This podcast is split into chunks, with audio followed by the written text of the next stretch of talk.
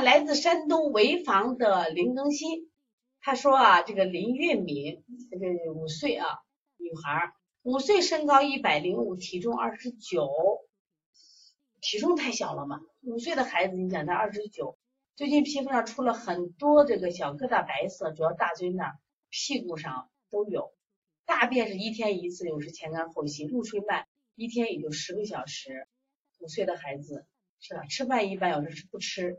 调理一年在幼儿园吃一份，偶尔两份，不能大声说话，否则直接不吃，一般不生病。调理脾胃、疏通中焦，请问老师有什么帮推拿？你发现没？今天这些案例共同特点是不是都不好好吃饭了？你说过去的孩子吃不上饭，我们觉得孩子可怜，现在的孩子怎么就不吃了呢？其实首先你们要倒回去看，首先一定是喂养、暴食暴饮，水果吃多，肉吃多，这是一个。对，那当然，如果真的没有，那你就考虑什么呀？他他是出生下来体质重。再一个就是运动，现在的小孩为什么不想吃？我先不饿嘛，老不饿，运动量不够他就不饿，消耗大了他自然就饿了，知道吧？所以这个小孩呢，我觉得你要你看舌头啊，因为也照虚了，但就按这个舌头来看的话，舌颜色呀也是偏里面淡的。即使舌色这么淡，这个舌这是个这是个骨舌，这是个腹胀舌，你看见没？你看他前面的肺区是不是胀着嘞？啊，中间也鼓着嘞，并没有说他不吃饭，他耷拉着嘞。所以这个小孩不想吃饭，他腹胀着嘞。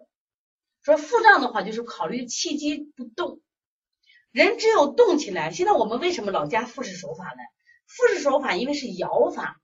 我说摇法是啥？摇则动也，气血生也。气机一动，就像我们比如说像我们西安小寨呀、钟楼啊这些地方，都是。人聚集最多的地方，那地方不能堵车，所以那个地方它老有警察去疏通，所以它就不能堵车，没堵车整个西安都瘫痪了。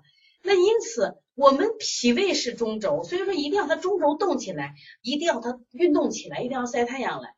你不能光调吃的，要调的话，像这种孩子，像推三关、补肾阳、补脾经，顺一定要用顺运八卦啊，顺运八卦。你看今天几乎用的都是补法多吧？是不是补法多？分府阴阳搓摩邪的要调气的啊。另外，它舌前部分和气逆的，气逆的，然后给它用分推肩胛骨，增加肺的肃健啊。另外，还有个身上起疙瘩啊，其实起疙瘩的事情，我觉得都是好事情，知道吧？我觉得起疙瘩都是好事情，为什么？起疙瘩其实是往外排的，往外排的你也拿个那什么呀，拿个罐儿，跟走个罐儿，把毛孔打，说明他肺的宣发不好，肺的宣发不好，宣发不好以后呢，他体内的这个毒呀排不出去。